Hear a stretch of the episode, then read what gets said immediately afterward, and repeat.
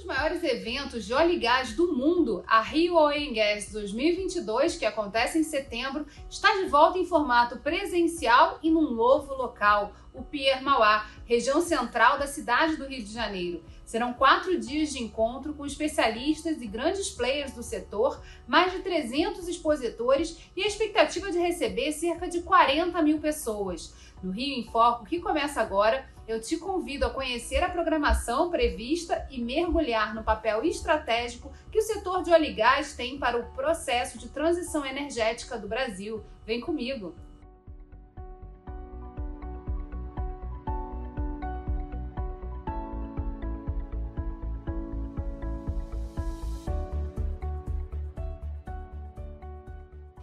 Foco de hoje eu converso com a diretora corporativa e executiva do Instituto Brasileiro de Petróleo, Gás e Biocombustíveis, Fernanda Delgado. Oi, Fernanda. Oi, Geisa. Boa tarde. Obrigada aí pelo convite.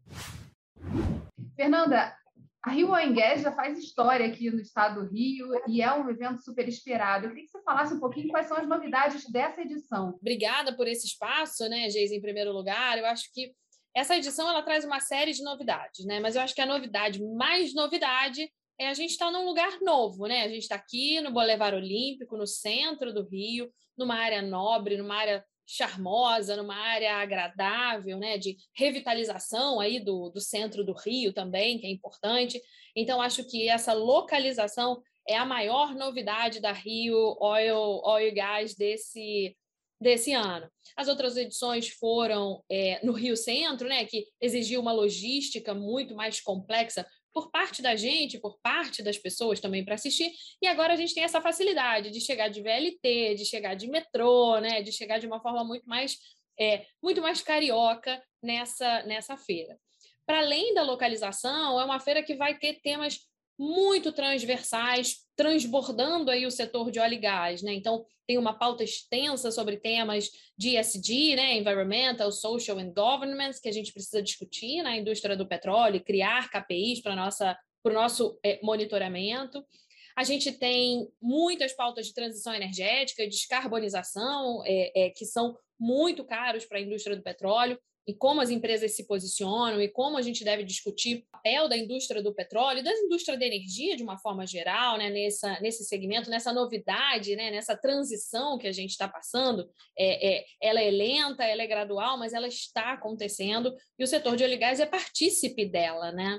E, para além disso, a gente tem outros fóruns paralelos, né? Um fórum, uma arena jovem para trazer esse jovem para perto da indústria. A gente tem competições acadêmicas, a gente vai ter vários eventos como almoços com presidentes, pessoas importantes da, da indústria. Então, e além do formato híbrido, né? Eu acho que a pandemia trouxe essa novidade para a gente dessa hibridez de relacionamento. Então, tudo é transmitido online o tempo todo para quem não puder vir aproveitar a nossa cidade aqui do Rio. E é interessante essa interação né, com a Baía de Guanabara, com todo o espaço é, da cidade onde, onde a gente vê também concentrado a indústria do petróleo. Né? Principalmente as, as, os escritórios centrais das empresas estão aqui no Rio de Janeiro, é, alguns mais em Macaé, enfim, mas a gente vê muita coisa aqui. Então, a possibilidade também de, de circulação é, desse público pela cidade do Rio, é, pelo centro, que é uma área que está aí nesse processo de revitalização, como você mesma citou. Queria que você falasse também um pouquinho é, sobre essa logística, né? O que está se esperando em termos de, de vinda também dos estrangeiros? A gente sabe que a pandemia deu uma arrefecida na questão dos deslocamentos, das viagens. A própria opção pelo híbrido permite que mais pessoas estejam presentes, mas também acaba que a gente sabe que muita gente também não está mais se deslocando, aprendeu a viver nesse mundo virtual.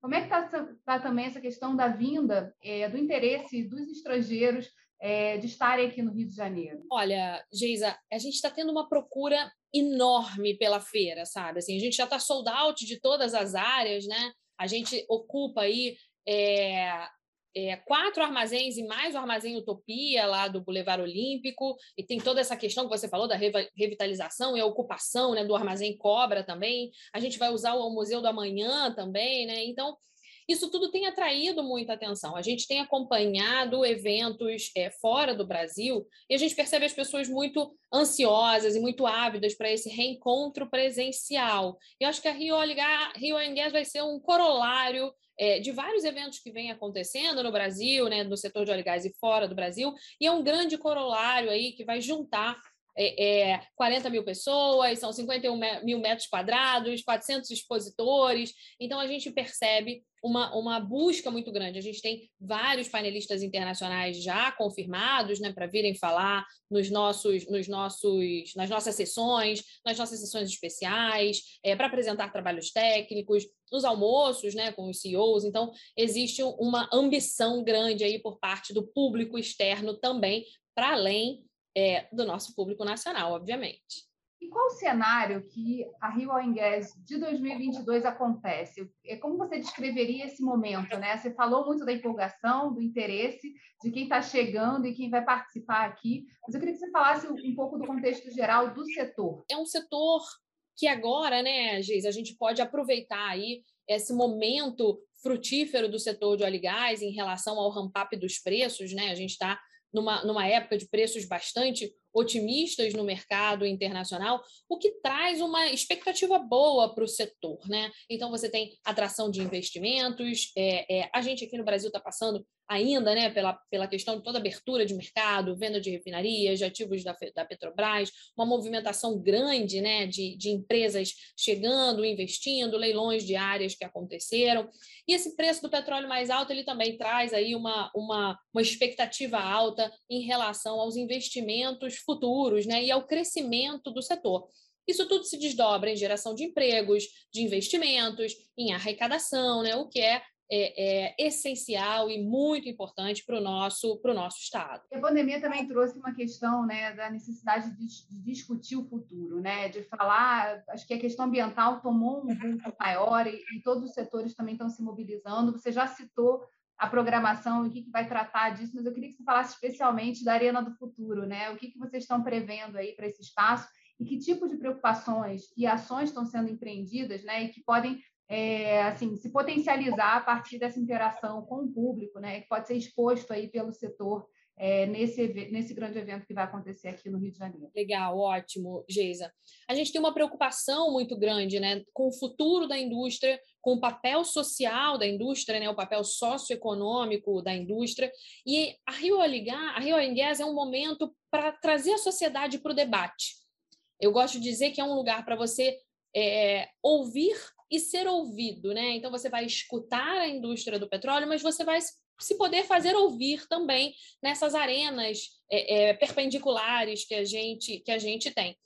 Nesse sentido, a gente tem uma importância, uma, uma, uma, preocupação grande com a transição energética, com a questão das mudanças climáticas, com a questão da descarbonização, e a gente quer trazer dentro da, das discussões da Rio Oil Gas também o que a indústria do petróleo tem feito, o que, que a indústria do petróleo participa, entende, ela ela abraça a sua responsabilidade dentro é, é, dessa, desse papel da transição energética, vamos todos em direção a um net zero até 2050, né? Mas tem uma frase muito boa da diretora Heloísa Borges, da IPE, que ela diz o seguinte: um futuro descarbonizado não é um futuro sem hidrocarbonetos. Eu acho que isso é, um, é, um, é uma frase que representa muito o que a gente precisa organizar para o futuro e o papel da indústria, da indústria do petróleo para essa sociedade eh, também. Então, esses espaços de fala, inclusive essa oportunidade que você traz para a gente aqui, para poder trazer esses esclarecimentos né, e falar da feira também, são oportunidades boas de trazer a sociedade para esse debate e trazer esses esclarecimentos. É muito interessante também né, falar da questão da sustentabilidade junto com a inovação. É por ser uma, uma indústria é, muito, muito potente aqui no estado do Rio, a gente vê também é, como possibilidade né, que várias inovações que estão sendo pensadas dentro da indústria de óleo e gás também vão, vão se desdobrar em inovações que podem ser aplicadas em, outro, em outros setores da sociedade. E você falasse um pouquinho também dessa, desse, dessa questão né, do pé na inovação e que tipo de, de assuntos vão ser tratados na, na feira que são interessantes assim, para o público em geral? Nessa nossa grande arena né, de inovação e do que a gente tem para discutir os hubs tecnológicos, que o hub tecnológico que a gente está que está construindo, a inovação é a chave para o setor de óleo e gás, né, é, Geisa, para qualquer setor energético.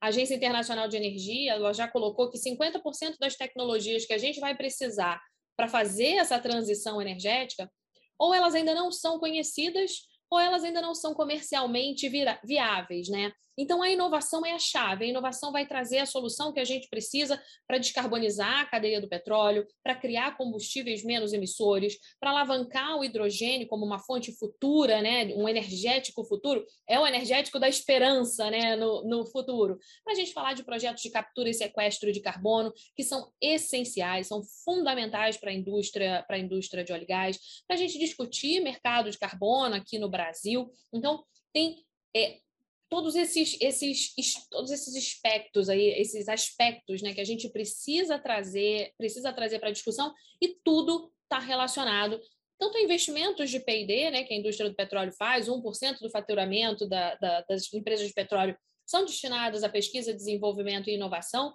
e uma boa parte disso já é em direção a projetos é, é, direcionados para a transição energética, ou seja, são projetos de hidrogênio, são projetos de captura de carbono, são projetos de descarbonização, são projetos de dutos multipurpose, né, que você pode usar é, para mais de um propósito. Então, é, é, existe essa imbricação de assuntos e a gente vai trazer todos eles na Rio Gas. Também a gente viu acontecer, nesse período da pandemia, uma mudança no, nos regimes de trabalho. Né?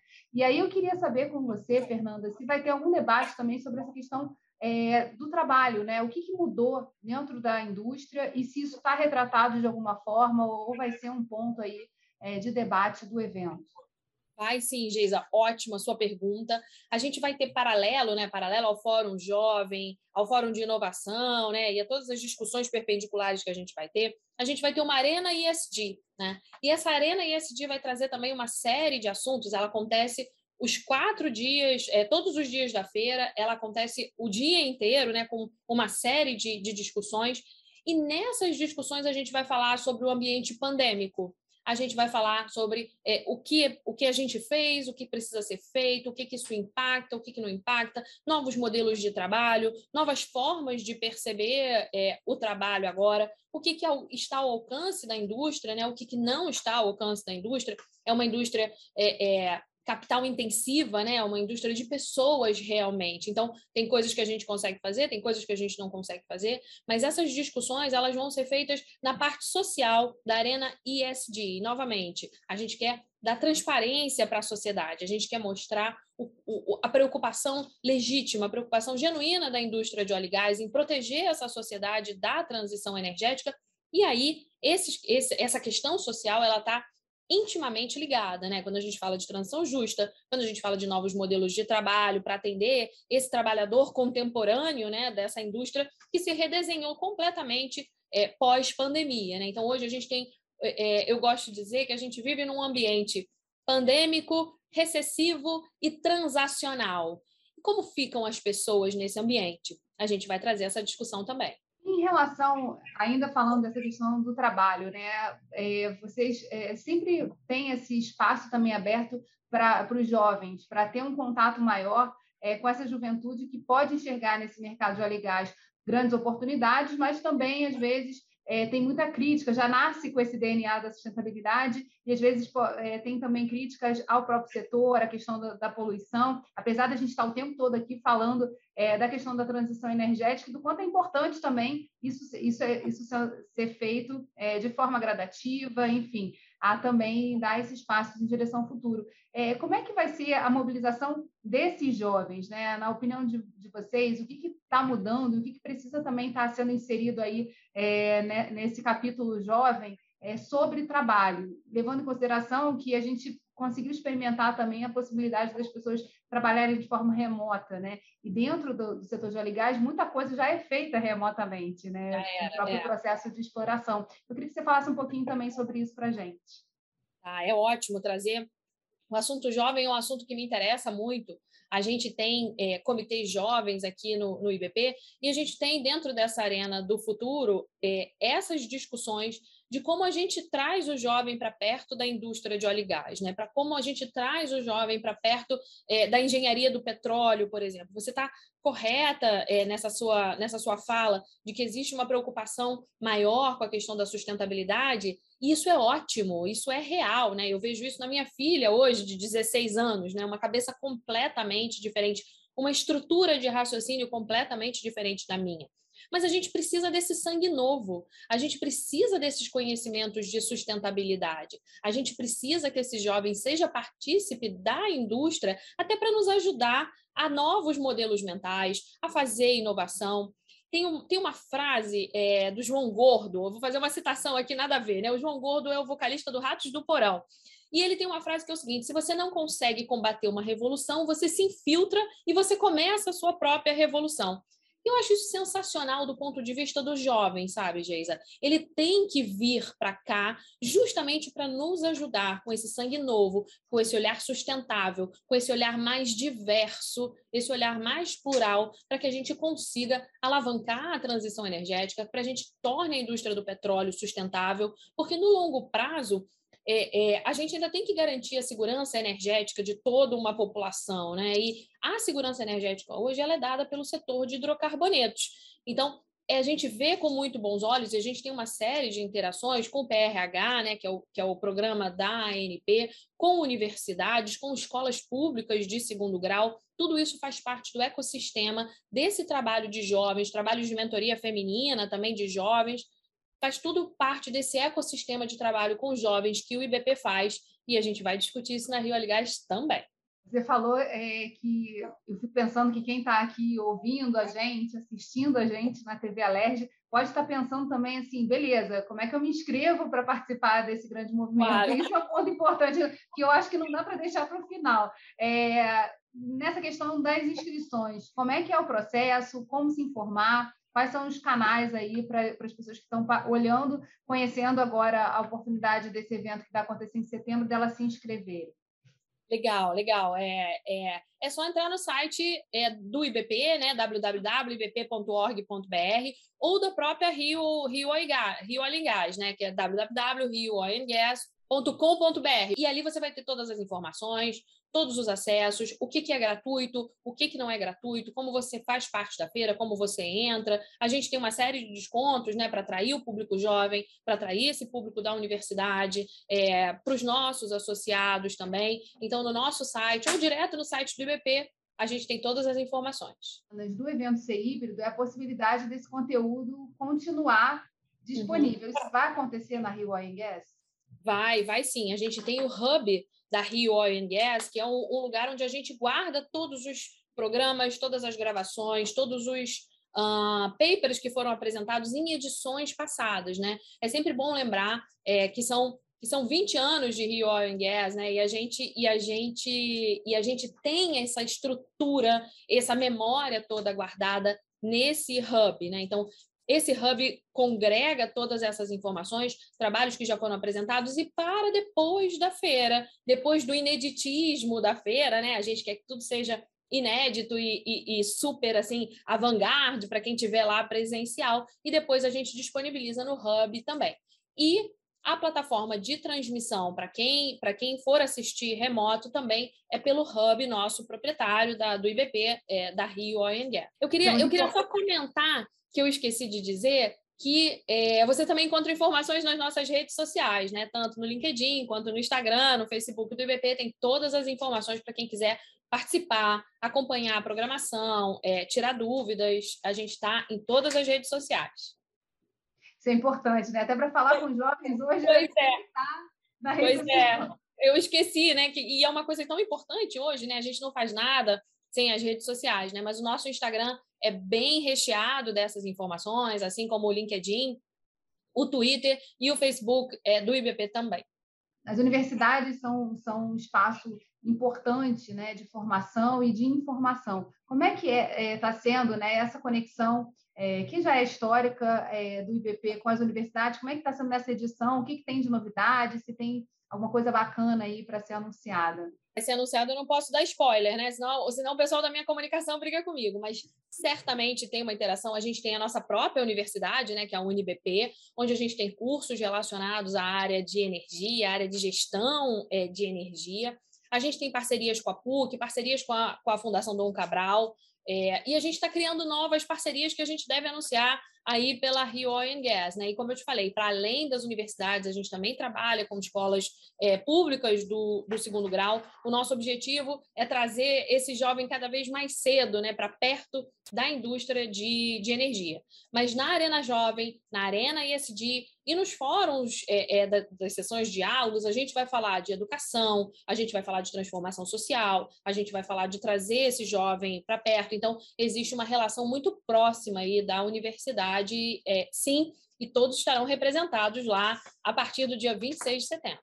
E essa conexão geracional é importante, né? justamente para não ter descontinuidade. E na, e na, possibilidade assim que a gente vê no Rio de Janeiro, principalmente, né? sendo a arena do evento já há tantos anos, mas também um espaço em que, enfim, a gente tem a maior parte da produção do petróleo do Brasil. Então, é um ponto importante, eu acho, de oportunidade também para os jovens é, terem contato com isso. E sendo na cidade do Rio de Janeiro, né, num espaço que é muito mais é, próximo em termos de mobilidade, para que as pessoas cheguem. Eu acho que tem aí vários elementos que, que dão aí um gostinho, né? E a oportunidade, acho que a expectativa de que, de que essa edição ela vai ser bem diferenciada das outras. Não, certamente. Você tocou num ponto, num ponto importante, né, que são essas externalidades positivas que a indústria do petróleo, que a indústria do petróleo traz, né? Então toda a criação de empregos é um assunto que interessa para toda a sociedade e para a sociedade carioca é também.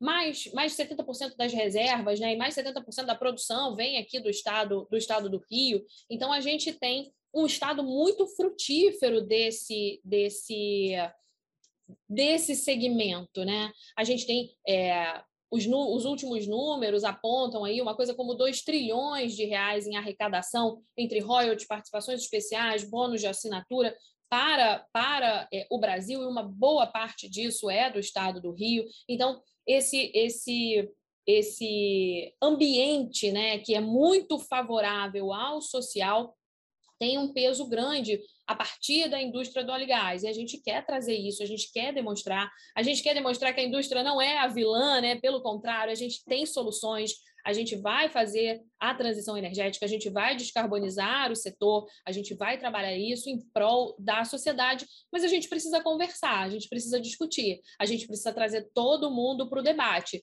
do mais jovem ao menos jovem, né? Ao mais menos jovem, né? Não vou falar que ninguém é velho, né? Do mais jovem ao mais menos jovem. Mas a gente precisa da participação de todos para essa discussão. O IBP lançou a Agenda da Indústria 2022 a 2024.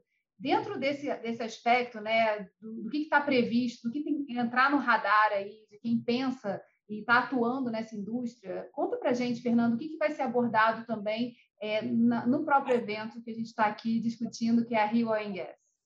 Legal. A Agenda da Indústria é um documento muito importante para a gente, né, Geisa? Ele traz as bases do que é importante para ser discutido na indústria de óleo e gás hoje. É importante a gente destacar que, diferente da década de 1990, né, hoje a gente tem um, uma, uma, uma indústria muito mais dinâmica, com muito mais agentes, uma indústria muito mais plural. Isso fruto né, da abertura do setor que foi feita quando você alia, alia isso a um crescimento de produção projetado, né? mais os desdobramentos aí da, da, dos desinvestimentos da Petrobras, né? você tem uma quantidade grande, como eu falei, de geração de renda, emprego, externalidades positivas, royalties.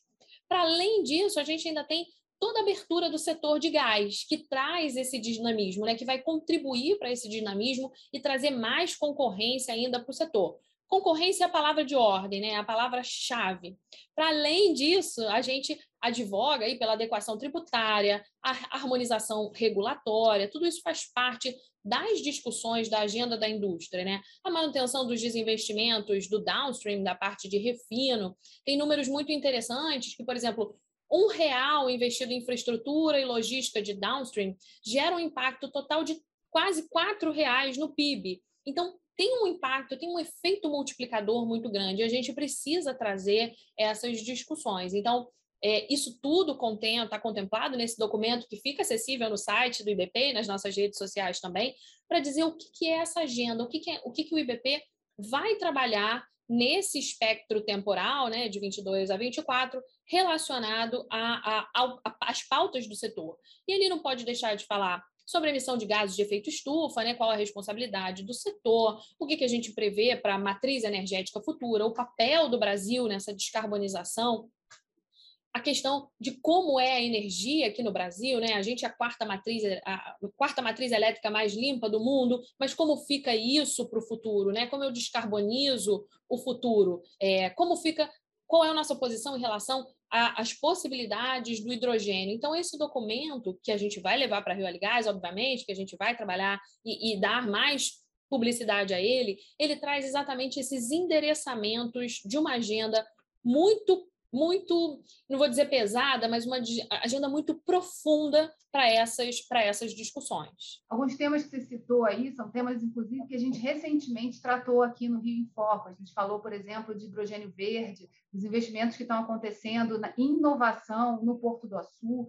É, são temas que tem, são de grande interesse para o Estado do Rio, e apesar de parecerem complicados, eles são complementares, né? Quer dizer, é, um, um alavanca o outro. Quando a gente fala do gás, é, o quanto vai ser necessário né, ter gás para você para a produção de hidrogênio verde, é, para trabalhar também em outras questões. Tem a geração de energia eólica offshore, que é a base já da indústria do petróleo, é, e a experiência que a gente tem aqui no Rio de Janeiro podem ser grandes alavancas aí para o desenvolvimento disso e, e, a gente trouxe aqui também o Porto do Açul para falar um pouco sobre, sobre esses investimentos. Então, são temas muito interessantes que a gente vem abordando já no Rio em Foco, mas que são legais também é, serem trazidos dentro de um, de um evento grande como a Rio Oil e dentro dessa agenda né, que você citou que vai estar aqui também é, nos comentários, é, tanto do podcast, que era discutir meu estado, mas também do Rio em Foco. É, vocês vão poder ver no, no YouTube, principalmente, para acessar e tirar qualquer dúvida, porque eu acho que é bem bacana também acompanhar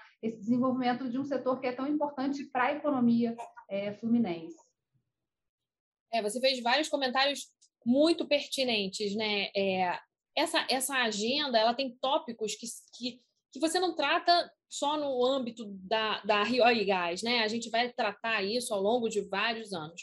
Mas é importante frisar, Geisa, que a gente vai trabalhar sempre para garantir a segurança energética e o suprimento né, de fontes confiáveis, é, expandir a produção de energia de uma forma geral. É interesse que haja uma pluralidade de energéticos no Rio e no mundo, né? Quando você fala de eólicas offshore, é importantíssimo a coadunação desse energético com os outros energéticos que a gente já tem, a energia solar, é, o hidrogênio é, trazendo, apontando aí né, a sua importância, mas a gente também precisa discutir um ambiente de negócios mais competitivo né, para esses investimentos. A gente precisa discutir tributação, previsibilidade, estabilidade para o setor. A gente precisa discutir o fortalecimento das agências reguladoras, né, em especial a, a, relacionada ao setor de, de óleo e gás. A gente precisa falar de todos os regimes contratuais e garantir essa competitividade, e também falar de novas fronteiras, falar de uma infinidade de assuntos que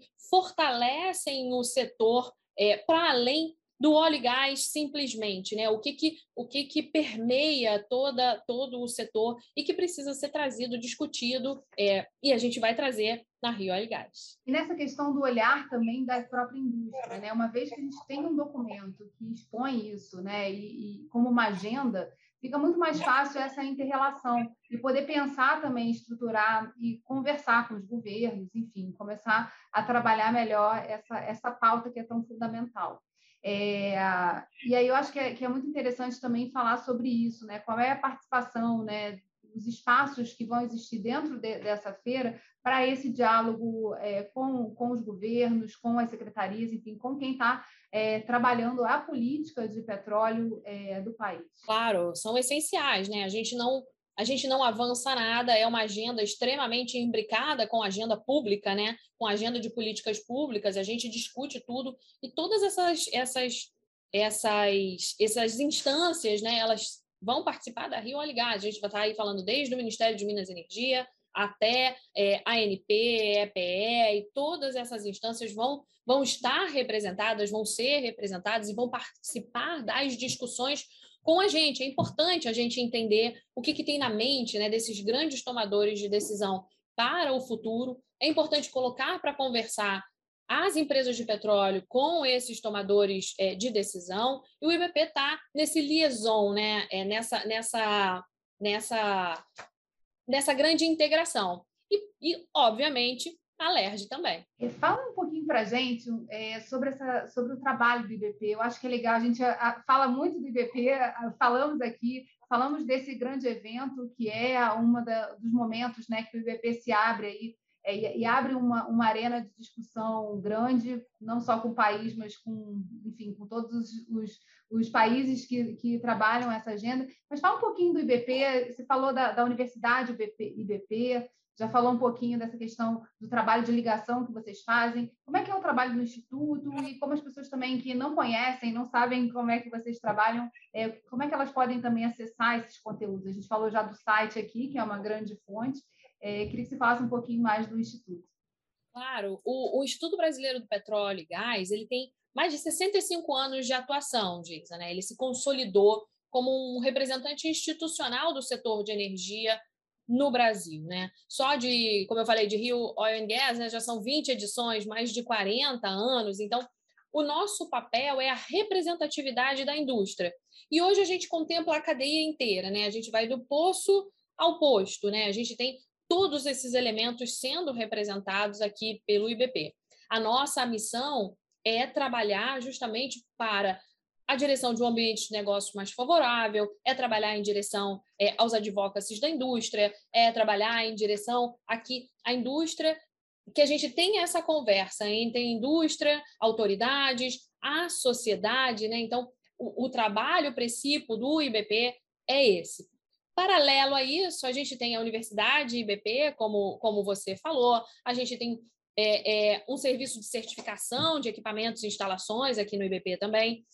A gente tem uma área toda para organizar eventos, né, que é a área que é, organiza a Rio Oil Gas, né, que é, é, e, e, tirar uma feira dessa do chão não é não é trivial, né, é um trabalho bastante bastante tumultuado, né, e confuso e a gente tem toda uma governança é, para isso, mas tem um time dedicado a trabalhar esses eventos da, da indústria, né? a criar esses fóruns de discussão. Qual o problema hoje que precisa ser endereçado? É um problema relacionado ao repetro? É um problema relacionado a asfaltos? É um problema relacionado a alguma carga tributária ou a questão do preço dos combustíveis? Então, a gente cria esses espaços de discussão é, e de interlocução para a indústria. A gente vai fazer um rápido intervalo e voltamos já. Rio em Foco aqui, política e economia caminham juntos.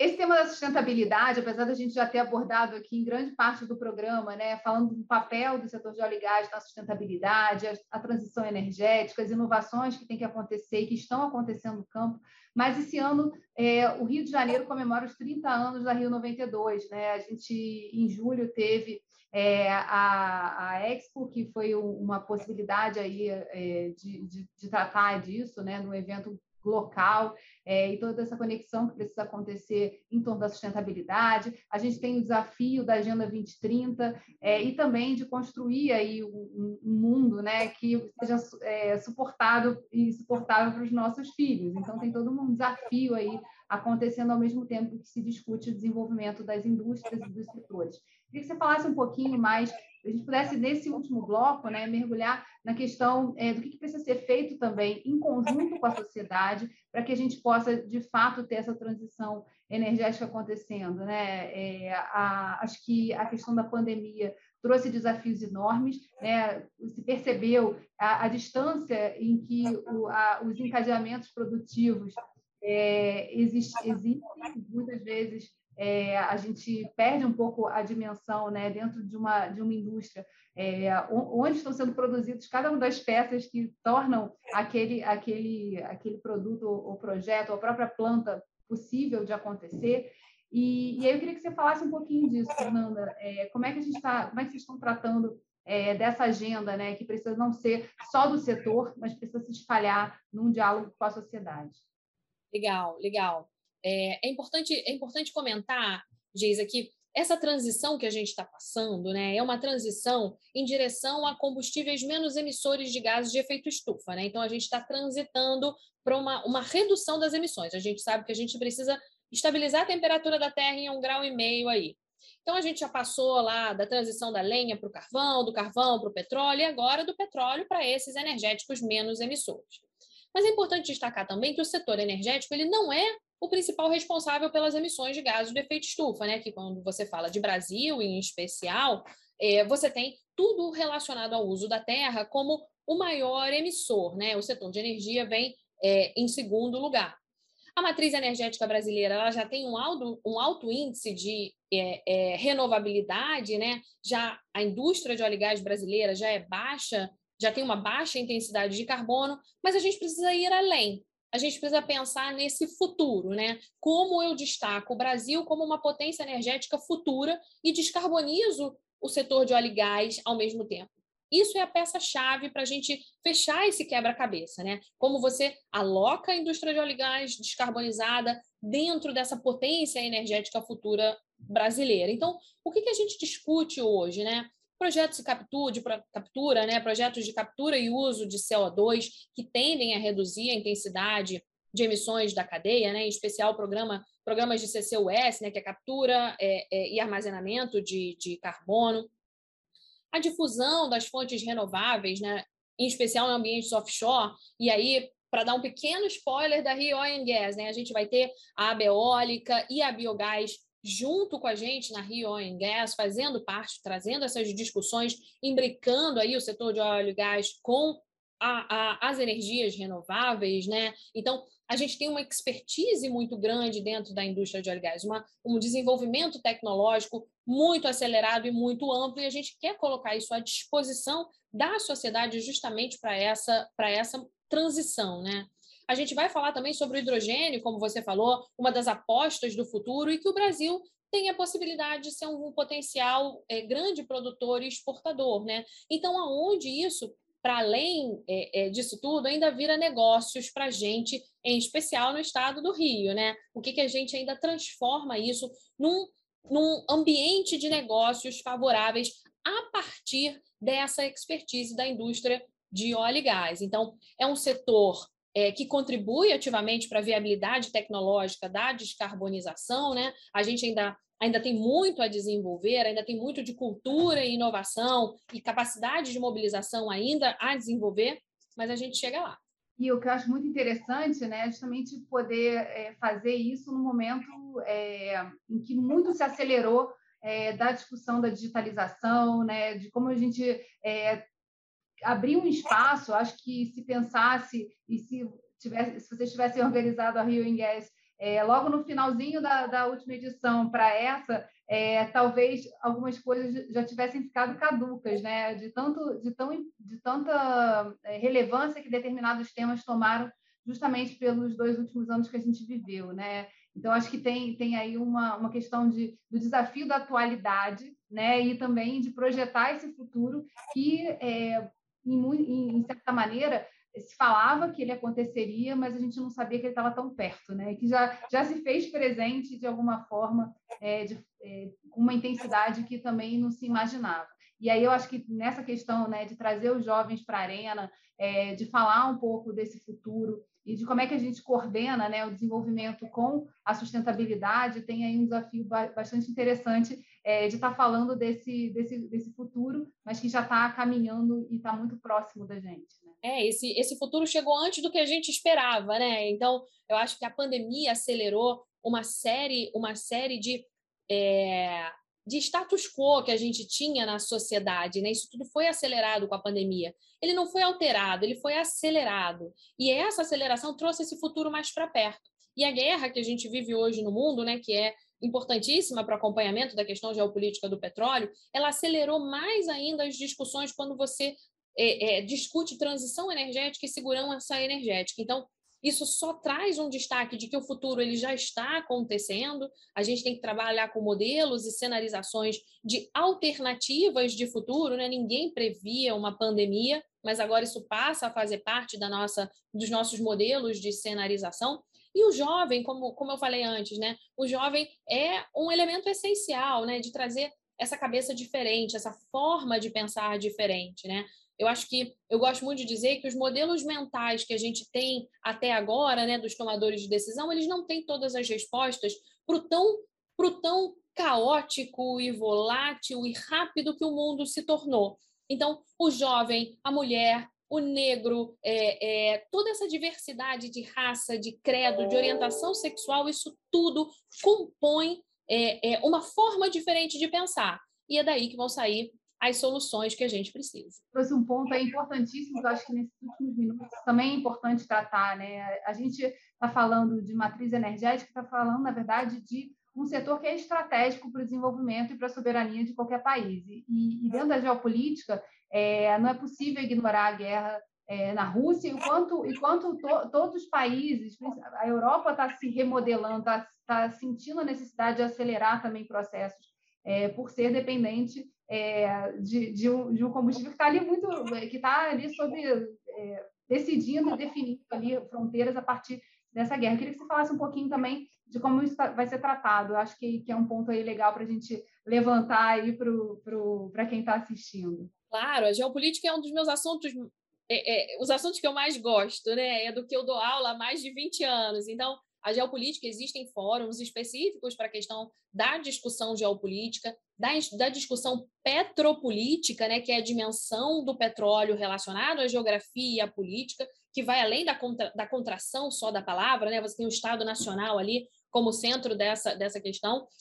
E a novidade que a gente tem nessas discussões geopolíticas, trazidas por essa guerra, né, pela tristeza dessa guerra, é que a segurança energética passa a ter uma importância tão grande quanto a transição energética.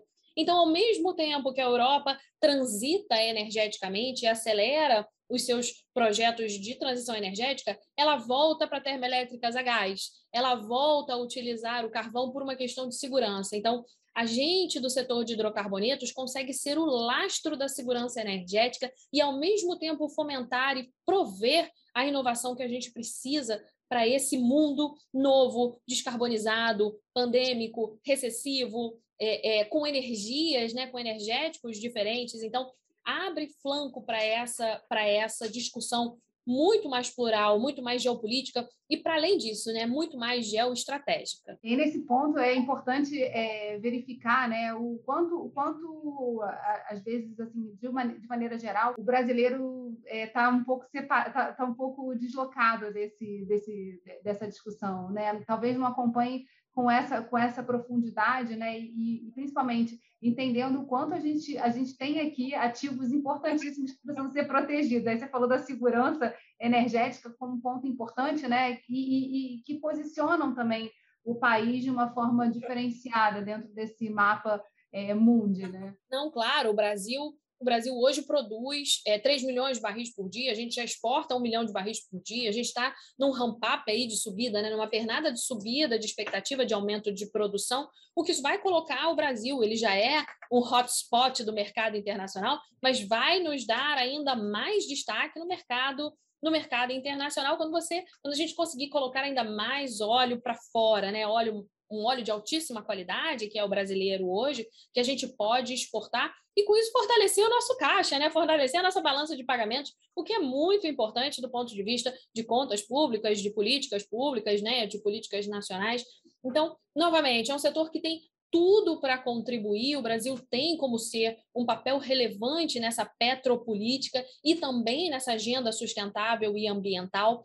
As coisas todas estão relacionadas, não existe uma segmentação entre o que é hidrocarboneto o que são energias renováveis, o que é um setor de óleo e gás, o que é a transição energética, não. Tudo hoje se conversa, tudo hoje faz parte de uma única pauta energética e de necessidade de proteção a essa sociedade que está no final, né? No final da ponta de qualquer modelo econômico, você tem uma sociedade que você precisa proteger. Você tem uma sociedade que você precisa da transparência. Você tem uma sociedade que você precisa é, é, explicar o que está acontecendo e trazê-la para o debate do que são as mudanças climáticas, de qual é o papel da indústria, de qual é o papel do Brasil. Então, isso é um dos ofícios do IBP. Fernanda, eu quero agradecer aqui a sua presença no programa Rio em Foco. Eu acho que é, foi possível ter um gostinho do que vai ser esse evento, mas nada melhor do que estar presente, do que participar. Então, também fica aqui o convite a todos acessarem o site do IBP, procurarem lá por Rio Oil Gas, porque é, é um evento que já está aí na, na tradição é, e, e, vem com muita força aí, discutindo vários temas importantes aí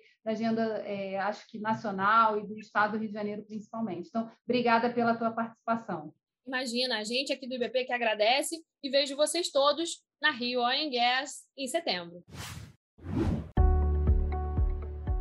Esse foi mais um episódio do Rio em Foco. Obrigada por ficar com a gente até aqui. Não esquece de compartilhar com seus amigos esse conteúdo. Até o próximo episódio. Tchau, tchau.